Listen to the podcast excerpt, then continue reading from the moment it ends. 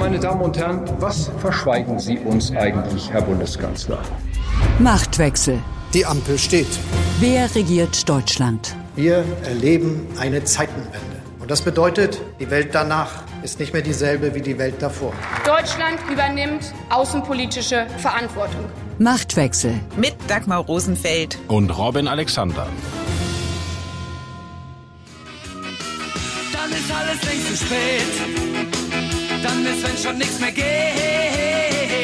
besuchen Sie Europa, solange es noch steht. Europa steht zusammen. So erzählt es zumindest Bundeskanzler Olaf Scholz immer wieder. Geht es um die EU, dann ist das Wort einig bei Scholz auf Dauerschleife gestellt. Man ist sich einig bei den Sanktionen gegen Russland. Er und Macron sind sich einig, dass die Ukraine zur europäischen Familie gehört und überhaupt ist der Westen geeint wie noch nie. Wo aber steht Deutschland in diesem Konglomerat aus Einigkeit, Recht und Freiheit? Scholz Vorgängerin Angela Merkel wurde die Führerin der freien Welt genannt. Als dienstälteste Regierungschefin war sie in der EU tonangebend und bis zum Überfall Russlands auf die Ukraine galt Merkel als Vorzeigeaußenpolitikerin. Nun steht Olaf Scholz vor den Scherben des außenpolitischen Kurses Deutschlands und der Ostpolitik seiner Partei. Wird er zum Trümmermann oder zum Wiederaufbauhelfer? Darüber sprechen Robin und ich mit Blick auf das Treffen des Europäischen Rats, den anstehenden G7-Gipfel in Elmau und den NATO-Gipfel in Madrid. Außerdem geht es in dieser Folge von Machtwechsel um die Energie von Robert Habeck bei der Bewältigung der Energiekrise und die Frage, ob Olaf Scholz mit seinem außenpolitischen Berater Jens Plöttner schlecht beraten ist. Deutschland muss den Anspruch einer Führungsmacht haben. Das hat SPD-Chef Lars Klingbeil Anfang der Woche erklärt und auch ausgeführt, was er damit meint. Nicht reden über Krieg führt zum Krieg, sondern das Verschließen der Augen vor der Realität führt zum Krieg. Das sehen wir gerade in der Ukraine. Und Friedenspolitik bedeutet deshalb für mich auch militärische Gewalt als legitimes Mittel der Politik zu sehen. Die Worte Klingbeils sind nicht weniger als eine Neudefinition der sozialdemokratischen Weltsicht. Die Parteiführung macht ernst mit dem, was Olaf Scholz als Zeitenwende ausgegeben hat. Robin, mit dem Angriff Putins auf die Ukraine hat das Ende der bisherigen Ostpolitik der SPD begonnen. In den Köpfen der SPD-Spitze ist das ja offenbar angekommen, aber auch im Herzen der Partei? Das wird sich zeigen. Bis jetzt sind die, die Widerspruch erheben, eher die Älteren und auch in den alten Formeln. Und das ist ja sowieso etwas, was wir seit der Zeitenwende beobachten. Es gab so viele junge Sozialdemokraten im Parlament, über 50, eine ganze neue Generation. Und man hört von denen nichts. Naja, der stellvertretende Juso-Vorsitzende, dessen Namen ich jetzt gerade nicht parat habe, aber ich weiß, was er gesagt hat. Er hat nämlich sich sehr schwer getan mit den Formulierungen Klingbeils und hat sie eine Grenzüberschreitung genannt, und zwar bezogen auf den Anspruch Führungsmacht sein zu wollen. Also er stößt sich an dem Wort Führungsmacht. Ja, aber dass es der stellvertretende Juso-Vorsitzende ist und nicht die Vorsitzende, heißt sie nicht auch so wie du, Dagmar? Nee, Rosenthal. Nee, Rosenthal. Ich habe es nur zum Feld gebracht, sie zum ganzen Tal. Deswegen sitze ich hier und sie führt die Jusos an. So. Ja, jeder muss ein Kreuz tragen. Absolut. Also nicht mal Frau Rosenthal, sondern nur ihr Stellvertreter. Und Frau Rosenthal ist immerhin Parlamentarier. Und vor allen Dingen der heimliche Juso-König Kevin Kühnert. Von dem hört man gar nichts mehr. Also das ist tatsächlich bisher eine SPD-Generation, die im Parlament sitzt und durch ihre Instagram-Videos auffällt. Und das wäre wirklich interessant, weil wie Ralf Stegner darüber denkt, das weiß jeder, der Twitter hat und Talkshows guckt. Und, und Wolf wird, Mütze nicht? Ja, und das wird sich auch nicht mehr ändern. Und wenn man jetzt ganz böse ist, wird man sagen, das wächst sich absehbar raus. Interessant ist auch, wie sieht das die Mitte der Partei und die Leute, die die Partei bald prägen werden? wenn man Klingbeil Anfang der Woche zugehört hat, das war ja sozusagen der Überbau für die Zeitenwende von Scholz, die er da geliefert hat, ist seine Rede auch sowas wie die Rampe dann gewesen für die Regierungserklärung, die Olaf Scholz dann am Mittwoch im Bundestag abgegeben hat? Ja, eigentlich finde ich, hätte die Klingbeil-Rede Olaf Scholz halten müssen. Und zwar schon vor Wochen. Das ist ja sowieso so ein ganz seltsames Phänomen, dieses ganz lange Warten, wo alle schon denken, um Gott, Deutschland verpasst den historischen Moment, dann Zeitenwende, er greift den Moment, er, er hat das Momentum und dann lässt es liegen. Und dann hört man gar nichts mehr. Und das war doch wirklich ganz erstaunlich. Oder? Also da äh, ist ja eigentlich die Frage, hat er mit Zeitenwende ein Konzept gemeint oder wollte er nur einen Zustand beschreiben, der sozusagen dem Land widerfährt? Und jetzt wird es konzeptionell nachgearbeitet und ich finde die Klingbeil-Rede bemerkenswert. Und wenn man sich so anguckt, wie sich deutsche Außenpolitik so langsam in diese Richtung entwickelt, eine Zeit lang durfte man das Wort Führung gar nicht benutzen. Da wurde immer gesagt von Leadership. Und dann Merkel näherte sich ja dann auch typisch Merkel nie ausbuchstabiert, nie, nie durchdekliniert. Diesem Konzept des Historikers Herfried Münkler, der hatte ein Buch geschrieben, das sehr populär war im politischen Berlin. Merkel hat es gelesen, Schäuble hat es gelesen und das äh, konstruiert dieses Bild des wohlwollenden Hegemon. also der Hegemon ist ja ist ein griechisches Wort, ist ja ist ja die Macht, die sozusagen äh, die Führungsmacht, ja. Und der wohlwollende oder äh, benevolente, der macht das aber aus Güte und so. Und äh, Münkler fügte noch hinzu, wider Willen. Ja, und, und das war auch das Bild, das Merkel von Deutschland in der Eurokrise hatte. Eigentlich wollen wir gar nicht allen sagen, wo es lang geht, aber wir müssen ja leider. Was können wir dafür, dass Frankreich so schwach ist? Was können wir dafür, dass Großbritannien irgendwann raus wollte? Deutschland ist halt da und muss halt machen. Und es äh, ist wirklich auch so ein Bild, eigentlich sehr protestantisch, einer muss das Kreuz tragen. Und als dann mit Amerika in den Trump-Jahren eigentlich die eigentliche Führungsmacht irrlichterte, wurde das ja nochmal erweitert auf die Idee, äh, weil es ja keinen gibt, muss die, dieses arme Deutschland und diese arme Kanzlerin das alles ersetzen. So, ähm, das ist ein sehr deutsches Bild, hat aber die Merkel-Jahre geprägt. So, und jetzt, jetzt haben wir eine Idee über Herrn Klingbeil, wie sich Herr Scholz das vorstellt. Und Herr Klingbeil hat das irgendwie sehr viel deutlicher formuliert, als Olaf Scholz es dann selbst formuliert hat in seiner Regierungserklärung im Bundestag am Mittwoch. Lass uns da mal ganz kurz reinhören, was er gesagt hat. Die Neuausrichtung unserer Sicherheitspolitik ist bei unseren Freunden in Europa und in der Welt auf Anerkennung gestoßen. Unsere Botschaft wird verstanden. In der größten Sicherheitskrise Europas seit Jahrzehnten übernimmt Deutschland das wirtschaftsstärkste und bevölkerungsreichste Land der Europäischen Union, ganz besondere Verantwortung. Also da ist neue Ausrichtung Sicherheitspolitik, sagt er, und dann spricht er von einer ganz besonderen Verantwortung. Das klingt natürlich viel gefälliger, als wenn man sagt, wir haben einen Führungsanspruch. Und er betont ja die internationale Anerkennung Deutschlands. Ist die wirklich so groß international der Blick auf Deutschland, wie Deutschland in der Ukraine-Krise bisher agiert hat? Nein, das ist natürlich, also wenn wir sagen, dass Lars Klingbeil den Anspruch formuliert hat und Olaf Scholz ist die Realität, dann sieht man da natürlich ein großes Delta.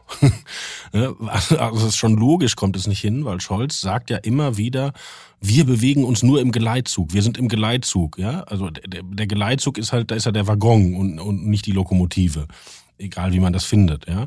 Und dann haben wir doch in der Ukraine-Krise gesehen, dass Deutschland immer spät reagiert hat. Deutschland hat spät bei Nord Stream 2 reagiert, Deutschland hat spät bei den Waffen reagiert, Deutschland hat immer gerade noch die Kurve gekriegt, ja. Und Scholz lehnt sich ja ganz, ganz offensichtlich an die Amerikaner an. Das muss man ja gar nicht falsch finden. Das ist vielleicht auch, wäre drei Nummern zu groß für Deutschland, da Führungsmacht zu sein. Aber das, was Merkel noch war in der Ukraine-Politik, in den Zeiten von Obama, der ihr die Führung überlassen hat, in den Zeiten von Trump, der jede Woche in eine andere Richtung gezogen hat, was Russland angeht, hat Merkel ja die europäische Politik geführt. Vielleicht kann man sagen ins Elend, aber sie hat geführt. Und, und Scholz hat das jetzt wieder an die Amerikaner abgetreten.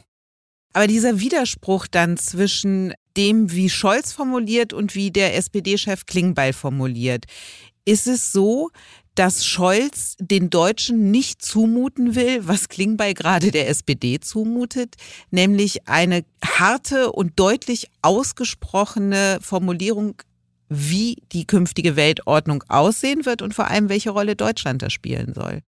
Das wäre mir zu scharf als Kritik, weil da hat ja ein Parteivorsitzender auch tatsächlich eine andere Rolle. Und ich finde, das war ja eine Rede an die SPD. Und die SPD würde ich in dem Feld wirklich nicht gleichsetzen mit der Gesellschaft. Also in der SPD hatte sich ja in den letzten Jahren reingefressen so eine Grundskepsis gegen die Bundeswehr. Sehr deutlich bei Saskia Esken, die übrigens bei der Rede nicht dabei war, weil sie gerade mit Corona und einem gebrochenen Bein zu Hause sitzt, weil man wüsste gerne, was sie darüber denkt. Also wenn Frau Esken hat sich ja richtig in die Verteidigungsministerin Annegret Kramp-Karrenbauer verbissen und immer gesagt, das ist Militarisierung und das wollen wir nicht und so weiter. Die SPD hat ein Problem damit, dass Soldaten öffentlich auftreten gibt SPD-Parteitage, wo ein Antrag war, Offiziere der Bundeswehr sollen bei so Berufsorientierungstagen nicht mehr in Schulen eingeladen werden. Also da, da entstand die Idee, dass äh, Militär als solches und deutsches Militär gerade etwas sei, was man eigentlich nicht mehr haben wolle. Aber es ist ja auch nicht so, dass die deutsche Bevölkerung bei militärischen Einsätzen Hurra schreit, was man auch nicht tun sollte. Man muss nicht Hurra schreien, aber man muss sie mittragen. Und auch da gibt es ja wenig Zustimmung. Ja, aber wenn du dir jetzt mal andere Milieus anguckst, die Union hat bei der Bundeswehr viel verbockt in der Zeit der Großen Koalition, aber es ist ja nicht so, dass das Unionsmilieu mit der Bundeswehr prinzipiell gefremdelt hat. Und die Grünen, die ja die eigentliche Partei der Friedensbewegung mal waren, haben große Schritte auf die Bundeswehr zugemacht in den letzten Jahren. Also ich meine, mehrere grüne Leute haben ihre Verweigerung widerrufen, haben an Reservistenübungen teilgenommen. Äh, da gibt's auch so eine, jetzt so eine grüne Bundeswehr-Parteigruppierung. Robert Habeck war im Wahlkampf, als es noch lange kein Thema war, an der Kontaktlinie in der Ukraine. Die SPD drohte da einfach den Kontakt zur Realität zu verlieren. Und dass der Klingbeil das adressiert und auch in einer Deutlichkeit und ich finde auch in einer annehmbaren intellektuellen Flughöhe, das kann man doch eigentlich nur loben. Und dann lass uns nochmal auf die Deutlichkeit der Regierungserklärung von Scholz zurückkommen, wo es ja um den außenpolitischen Kurs und wichtigen Entscheidungen jetzt auf den Gipfeltreffen, die anstehen, ging. Wie hast du diese Regierungserklärung wahrgenommen? Hat er dich mit etwas überraschen können oder war das wieder Scholz, der im letzten Moment die Kurve kriegt? Das war wieder der letzte Moment und was ich erstaunlich finde, ist, dass wir ja gerade lernen, wie Opposition wirkt. Wir kommen ja aus einer Zeit mit in der großen Koalition mit einer ganz schwachen Opposition und äh, jetzt haben wir zweimal erlebt, dass Scholz zu seinen Regierungserklärungen eigentlich von Merz getrieben wurde. Das eine waren die schweren Waffen beim letzten Mal. Also die Union macht einen Antrag, der sich explizit zu schweren Waffen bekennt. Und die SPD dreht in letzter Sekunde bei, um eben nicht Stimmen von Grünen und FDP auf der Unionsantrag zu riskieren. Und die Nummer hat Merz jetzt versucht äh, zu wiederholen. Wir hatten das ja als Geschichte in der WAMS exklusiv. Und als ich diese Geschichte schrieb, dachte ich, oh, jetzt überzieht er. Aber er hat es ja wieder geschafft, weil in diesem CDU-Antrag oder Unionsantrag stand ja drin, diese Geheimniskrämerei aufzugeben. Also endlich mal zu sagen, welche Waffen liefern wir denn? Und nicht immer zu erzählen, wir liefern ganz viele und die Ukrainer sagen, ja, bei uns kommt aber nichts an. Und tatsächlich, oh Wunder, pünktlich zur Scholz-Regierungserklärung, sagt die Bundesregierung plötzlich, wir haben es uns jetzt überlegt, hier ist die Liste. Das ist schon erstaunlich. Ich habe es ja schon angesprochen, am Wochenende ist G7-Gipfel in Elmau. Und 2015 hat es dort schon einmal einen G7-Gipfel unter deutscher Führung gegeben. Und der war Angela Merkels großer Moment. Also bei diesem Treffen war sie die Grand Dame der Außenpolitik und die Klimakanzlerin zugleich, weil dort hat man sich auf gemeinsame Klimaziele geeinigt. Und das Foto von ihr und Barack Obama, du erinnerst dich, er sitzt auf einer Holzbank, die Arme angelehnt und sie steht vor ihm mit weiten Armen gestikulierend. Dieses Foto ist ja um die Welt gegangen und die Botschaft war so Weltenführer unter sich im Gespräch. Jetzt wissen wir, Geschichte wiederholt sich nicht, aber wir wissen auch, Geschichte wird gemacht. Welche Geschichte will Scholz von diesem G7-Treffen erzählen? Scholz hatte sich das mal überlegt, dass er ein Signal setzt. Die G7 ist ja klassisch der Club des alten Westens, ja. Da war auch mal Putin Mitglied, aber Merkel hat ihn dankenswerterweise rausgeschmissen. Das war eine ihrer Initiativen. Auch das war zu Elmau. Da war es, ursprünglich sollte es G8 sein und dann flog Russland raus genau. wegen der genau. Besetzung der Krim. Also da hat die Geschichte Merkel recht gegeben. Und Scholz wollte jetzt das größer fassen und sagen, das ist nicht der Club des Westens, sondern das ist sozusagen die Vertretung aller Demokratien. Und deshalb hat er Länder dazu eingeladen als Gaststatus die auch Demokratien sind, aber nicht zum Westen gehören. Indien, Indonesien, Argentinien, Südafrika, Senegal. Senegal, weil die gerade den Vorsitz der Afrikanischen Union haben. Und, und wollte dieses Signal senden, Demokratie ist sozusagen nicht eine westliche Kiste, sondern eine globale Kiste. Jetzt ist die Frage, ob das so klappt, weil keines dieser Länder ist bereit, die Linie des Westens gegenüber Wladimir Putin mitzutragen. Und der G20-Gipfel, es gibt immer zwei Gipfel pro Jahr, dieses Jahr wird in Indonesien sein. Und die haben schon gesagt, dass sie auch da den Putin nicht ausladen. Also da ist die Frage, Demokratien sind es, aber zum Westen wollen sie trotzdem nicht gehören. Damit geht Scholz ein Risiko ein, was ja nicht typisch Scholz ist. Das glaube ich nicht, weil der Ansatz prinzipiell ist ja richtig. Also wir haben ja oft kritisiert, dass die Merkel-Außenpolitik sehr auf China gesetzt hat. Wir wissen alle, dass die deutsche Industrie teilweise beängstigend überinvestiert ist in China und dass man sagt, man diversifiziert sowohl wirtschaftlich als auch politisch und sucht sich in der Welt mehr Leute als nur die große neue Großmacht ist ja kein falscher Ansatz. Aber wenn die anderen nicht mitmachen wollen, dann bekommt er ein Problem. Ich glaube, er bekommt kommunikativ ein Problem, weil Leute, die aus nachvollziehbaren Gründen sehr moralisch aufgeregt sind, werden sagen, dann lass den ganzen G20 platzen oder fahr da gar nicht erst hin, wenn die den Putin auch einladen. Und das kann Deutschland nicht machen. Und da muss Scholz kommunizieren, wir, das sind unsere Partner, wir müssen mit denen reden, auch wenn die die Sache mit Russland leider nicht so entschlossen sehen wie wir. Wir haben ja über den Anspruch Deutschlands, eine Führungsmacht sein zu wollen, gesprochen. Und den wird Scholz dann auch nochmal beim NATO-Gipfel in Madrid unter Beweis stellen. Was bringt er da mit? Welche Rolle wird Deutschland bei diesem NATO-Gipfel spielen? Naja, also was er prinzipiell mitbringt, ist das Sondervermögen. Und das ist natürlich schon ein Fund, ja. Also die, die unterfinanzierte Bundeswehr hat den Bündnispartnern Riesensorgen gemacht. Wir haben das ja immer hier in Deutschland wahrgenommen, das wäre so ein persönlicher Spleen von Donald Trump und der wollte uns ärgern, aber das hat die alle fertig gemacht. Und da geht es einen ganzen Schritt nach vorne. Dann wird das Treffen bestimmen, es gibt ja bald zwei neue Mitglieder, nämlich Schweden und Finnland, wenn die nicht von der Türkei blockiert werden. Und eigentlich war ja der Plan, dass die Türken zu diesem Gipfel die Blockade schon aufgeben. Und dann hätte das so eine Feier geworden, zwei neue Mitglieder und sehr potente Mitglieder und auch gute Demokratien. Aber äh, Präsident Erdogan hatte andere Pläne. Die da sind? Der möchte eine Veränderung der Kurdenpolitik erreichen, vor allen Dingen von Schweden. Das macht vielen Leuten in Schweden große Sorgen, weil da auch kurdische Leute im Asyl sind und Erdogan ja eine sehr weite Definition hat, wer alles Terrorist ist und ein Rechtsstaat wie Schweden eine andere Definition hat. Dann hat es auch mit Waffenlieferungen zu tun. Also auch Deutschland liefert bestimmte Waffen nicht in die Türkei, weil die einen Einsatz gegen äh, die Kurden gebracht werden. Und da laufen gerade Verhandlungen, wie man da Erdogan zum Einlenken bewegen kann. Wie soll das gehen, ohne dass nachher der Eindruck entsteht, die NATO ist erpressbar? Naja, der, die Türkei ist ja auch die NATO. Das, das, ist, das ist, ist, ist ja. Lässt sich von einem Mitglied, es ist das Prinzip der Einstimmigkeit, aber ist durch ein Mitglied erpressbar. Ja, wenn man schaut, wie das historisch gelaufen ist, ich erinnere mich noch, 2015 in der Flüchtlingskrise, das ist heute vergessen, hatte ja auch interessanterweise eine NATO-Komponente. Nämlich ist ja damals sind NATO-Schiffe in die Ägäis geschickt worden. Das war etwas, was Frau von der Leyen eingetütet hatte als Verteidigungsministerin, um diese Flüchtlingsbewegungen zu beobachten.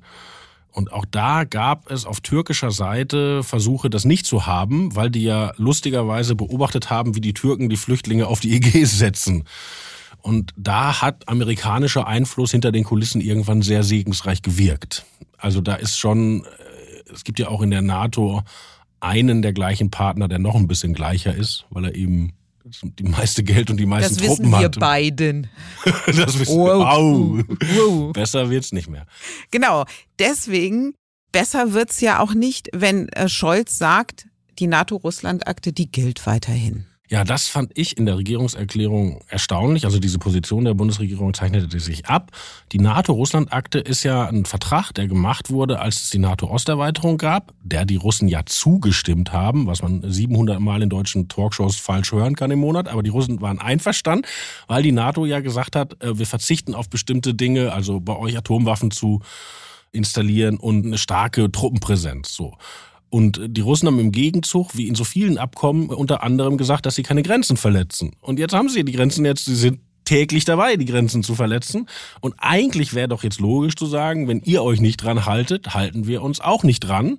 Und stärken, was man immer sagt, die NATO-Ostflanke, also in, in dem Fall Polen und das Baltikum. Und da gibt's ein Land, das ist wie so ein kleines deutsches Partnerland, das ist Litauen.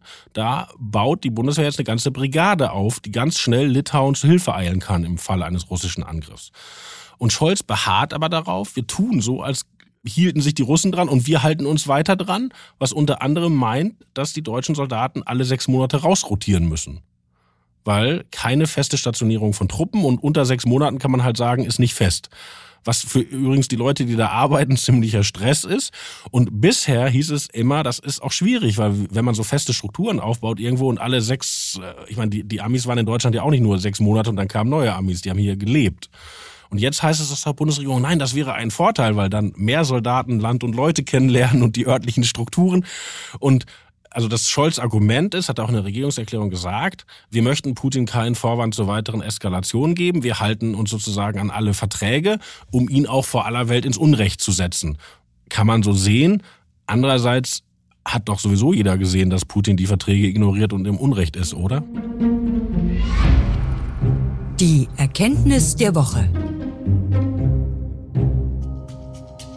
Gas und Energie wird als Waffe gegen Deutschland eingesetzt. Aus meiner Sicht mit dem Ziel, das, was das Land in den letzten Wochen und Monaten ausgezeichnet hat und Europa ausgezeichnet hat, zu zerstören, nämlich eine große Geschlossenheit, eine große Solidarität mit der Ukraine und eine große Bereitschaft für die Verteidigung von Freiheit auch einen Preis zu zahlen. Das hat Robert Habeck am Donnerstag erklärt, als er die zweite Stufe des Notfallplans Gas in Kraft gesetzt hat. Unser Kollege Daniel Wetzel hat die Ansprache Habecks eine Blut-, Schweiß- und Tränenrede genannt. Wie ernst die Lage tatsächlich ist, zeigt, dass Habeck auch die Kohlekraft ja wieder hochfahren will, und zwar entgegen grüner Grundsätze beim CO2-Ausstoß. Robin, für mich ist das Habecks beinahe Joschka Fischer Moment. Realpolitik statt Parteiprogrammatik, aber eben nur beinahe, weil Habeck seiner Partei mit der Kohlekraft etwas zumutet, aber dann doch den letzten Schritt der Zumutung nicht gehen mag. Und das wäre, die drei noch laufenden AKWs in Deutschland länger weiterlaufen zu lassen und womöglich auch die zuletzt drei abgeschalteten wieder in Betrieb zu nehmen. Das Interessante ist, dass Habeck ja ganz am Anfang der Ukraine-Krise so einen kurzen Moment hatte, wo man dachte, er tastet sich ran. Also das erste Zitat von ihm war, das werden wir jetzt ideologiefrei prüfen. Ja, und das, äh, jeder, der sich mit Politik beschäftigt, weiß ja, äh, das Ergebnis der Prüfung orientiert sich an der Fragestellung. Und die, aus der Prüfung, die dann auch mit Steffi Lemke, einer nicht für ihre weltanschauliche Flexibilität bekannte Umweltministerin, erfolgte, war einfach eine Sammlung von allen Argumenten, die man schon immer gegen Kernkraft gehört hatte. Und ich könnte mir vorstellen, dass Habeck ein bisschen sondiert hat, wie weit die Leute in der Grünen Partei bereit wären, etwas mitzutragen und dann entschieden hat, das ist jetzt für die die eine Hürde, die zu hoch ist. Wir haben eben darüber gesprochen, was Scholz alles nicht konkret sagt und dass es immer ein bisschen schwammig ist. Ich finde, wie Habeck heute die Lage erklärt hat, ja, also so klar benannt hat, was auf Deutschland zukommt. Wir sind in einer Krise, der Gaspreis ist hoch und er wird so schnell nicht wieder sinken. Das ist schon bemerkenswert. Er traut und vertraut den Deutschen offenbar, dass sie das aushalten. Ja, Scholz und Habeck haben eine völlig unterschiedliche Kommunikationsstrategie. Das kann man zum Beispiel daran sehen. In der Scholz-Regierungserklärung, die ja einen Tag vor dem Habeck-Auftritt war, kommt das Thema Inflation gar nicht vor oder nur ganz, ganz am Rand. Jetzt kann man auch sagen, steht da nicht auf der Tagesordnung, wobei stimmt nicht, steht natürlich auf der Tagesordnung. Aber das ist die alte Merkel-Strategie, ein Thema, das du noch nicht im Griff hast oder das nur kontrovers zu lösen ist, hältst du einfach von dir fern. So. Und Habeck macht es genau umgekehrt. Er zieht sich das Thema auf seine Person. Das hat auch seine dunklen Seiten. Zum Beispiel fand ich bemerkenswert. Erstmal waren die ja nicht glücklich darüber, dass unser Kollege Daniel Wetzel die Nachricht drei Tage vorher hatte. Genau. In der Welt stand schon Anfang der Woche, dass es jetzt demnächst genau, verkündet Genau. Und haben wird. das nicht bestätigt, weil sie sich die sozusagen die kommunikative Kohle im Feuer halten wollten. Er verbindet das Problem mit seinem demonstrativ sorgenvollen Gesicht. Das ist wirklich anders als bei Merkel und anders als bei Scholz. Demonstrativ sorgenvoll ist das Gesicht und zu Recht sind da Sorgen abzulesen. Wie geht's jetzt weiter mit dem Gas? Da gibt's eine große, große Unbekannte. Diese Gasknappheit, die jetzt kommt, kommt ja daher, dass die Russen zwei Pipelines reduziert haben. Mit dem vorgeschobenen Argument, da fehlt eine. Technische Wartung. Ja, das ist es noch. Es ist wirklich die, also das klassische KGB-Playbook, wie man Leute spalten kann. Da fehlt eine Turbine von Siemens, die angeblich gewartet werden muss. Siemens ist eine deutsche Firma, aber die Leute, die das machen, haben ihren Headquarter in Kanada. Das heißt, die Russen können erstmal behaupten, die EU-Sanktionen sind schuld, dann können sie sagen, die kanadischen Sanktionen sind schuld, dann können sie versuchen, die gegeneinander auszuspielen. Und das ist natürlich alles Quatsch. Es ist genauso, wie Habeck gesagt hat, Gas ist für die eine Waffe. Übrigens wahnsinnig interessant, dass Merkel am Anfang der Woche in einem Interview sagt, Gas war nie eine Waffe. Total interessant. Egal. Also jetzt passiert aber etwas im Sommer. Im Sommer wird eine der russischen Pipelines für zehn Tage komplett stillgelegt. Das ist aus Wartungsgründen. Das machen die jedes Jahr. Und jetzt ist natürlich die Frage, finden die vielleicht bei dieser Wartung etwas, dass sie sie nur zu 40 Prozent anschmeißen müssen oder nur zu 0 Prozent? Und auch dann wird die russische Linie ist jetzt schon absehbar, ah, schade, die Pipeline funktioniert nicht. Aber in der Ostsee liegt ja noch eine ganz neue Pipeline. Nord Stream 2, bam! Also, also es ist klar, dass die Russen das nutzen. Es war doch auch kein Zufall. Ich meine, Scholz ist endlich in Kiew, endlich sind die schweren Waffen da und Überraschung, in dieser Woche kommt weniger Gas. Also das ist ja völlig offensichtlich. Und da ist halt die Frage, wie hart Putin das spielen wird und wann er das wie hart spielen wird. Und davon hängt ab, wie gut wir durch den Winter kommen. Wir sollten vielleicht schon mal dicke Pullis rausholen. Im Hinterzimmer. Jens Plötner ist eigentlich ein Mann des Hinterzimmers. Er ist außenpolitischer Berater des Bundeskanzlers. Was passiert, wenn Plötner die öffentliche Bühne betritt, das war auf einer Podiumsdiskussion der Deutschen Gesellschaft für Auswärtige Politik zu erleben. Dort tat er die Debatte über die zögerlichen Waffenlieferungen an die Ukraine als symbollastig ab und sagte wortwörtlich, mit 20 Madern kann man viele Zeitungsseiten füllen, aber größere Artikel darüber, wie das künftige Verhältnis zu Russland sein wird, gibt es weniger. Robin, hat da der außenpolitische Berater des Kanzlers ausgesprochen, was der Kanzler tatsächlich denkt? Davon darf man ausgehen, weil in diesen Funktionen kann man sozusagen dem Politiker, dem man zugeordnet ist, nicht widersprechen, egal in welchem Format. Also wenn Blödner in der DGAP die Außenpolitik erklärt, dann erklärt er da die Außenpolitik von Olaf Scholz. Und das weiß er auch. Also ich, ich gebe zu, es gab neulich den Fall, dass Christoph Heusgen, der die gleiche Funktion für Angela Merkel innehatte, bekannt hat, dass er schon immer gegen Nord Stream 2 war und dass Merkel ihn sozusagen nicht auf ihn gehört hat. Das war aber nachdem Merkel nicht mehr im Amt war und schon das war bemerkenswert. Also eigentlich, das gibt es nicht, dass führende Berater des Kanzlers eine abweichende Meinung in der Öffentlichkeit äußern. Dann ist das umso bemerkenswerter, was Plötner gesagt hat, zumal ich mich daran erinnere, dass Scholz doch gerade erst erklärt hat, auf absehbare Zeit werde es keine Zusammenarbeit mit Russland geben. Und dann setzt sich sein Berater hin und sagt, hier redet doch nicht über Waffenlieferungen an die Ukraine, sondern redet über das Verhältnis zu Russland. Ja, in der Tat. Wobei das Scholz-Zitat später in der Woche, in dieser Woche fiel. Und es hatte ja auch den Zusatz auf absehbare Zeit. Also das ist ja schon ein relativierender Zusatz. Aber das ist bemerkenswert. Und das steht ja natürlich auch vor einem gewissen Hintergrund, weil die deutsche Diplomatie, man kann ja sagen, die Steinmeier-Schule, also Plödner kommt daher, aber auch der wichtigste Berater von Annalena Baerbock kommt daher. Also das sind alles Leute, die schon viele, viele Jahre bei Herrn Steinmeier und anderen gearbeitet haben, auch bei Frau Merkel und auch an den russisch-deutschen Beziehungen und an, an den Minsk-Verträgen. Und daher kommt auch, glaube ich, die Empörung, die ja interessanterweise von einem angelsächsischen Kollegen ausgelöst wurde. Also in dieser Deutschen Gesellschaft für Auswärtige Politik, da, da sitzen halt äh, Journalisten und Thinktanker und Unileute. Und die haben sich das alles angehört und den Tweet, der überhaupt die Berichterstattung ausgelöst hat, hat ein angelsächsischer Thinktanker ausgelöst. Hm. Und der, das hat nur diese Wucht bekommen, weil halt dieses Zitat dazu zu passen scheint, die Deutschen denken immer noch zuerst an Russland und erst dann an, wie kann ich der Ukraine heute helfen. Wobei das so verkürzt sicherlich nicht mehr stimmt. So viel zur Zeitenwende, die Olaf Scholz vor einiger Zeit ausgerufen hat und der Wirklichkeit. Auf die Wirklichkeit, die politische, schauen wir auch nächste Woche wieder, Robin, in der nächsten Folge von Machtwechsel, von der wir jetzt schon sagen können, sie wird erst Donnerstag erscheinen und ist dann aber natürlich auf welt.de zu hören und überall, wo es Podcasts gibt. Und ich freue mich jetzt schon drauf und am meisten freue ich mich aber jetzt, weil man muss den Augenblick genießen auf das letzte Wort, das Robin haben wird. Auf Wiederhören.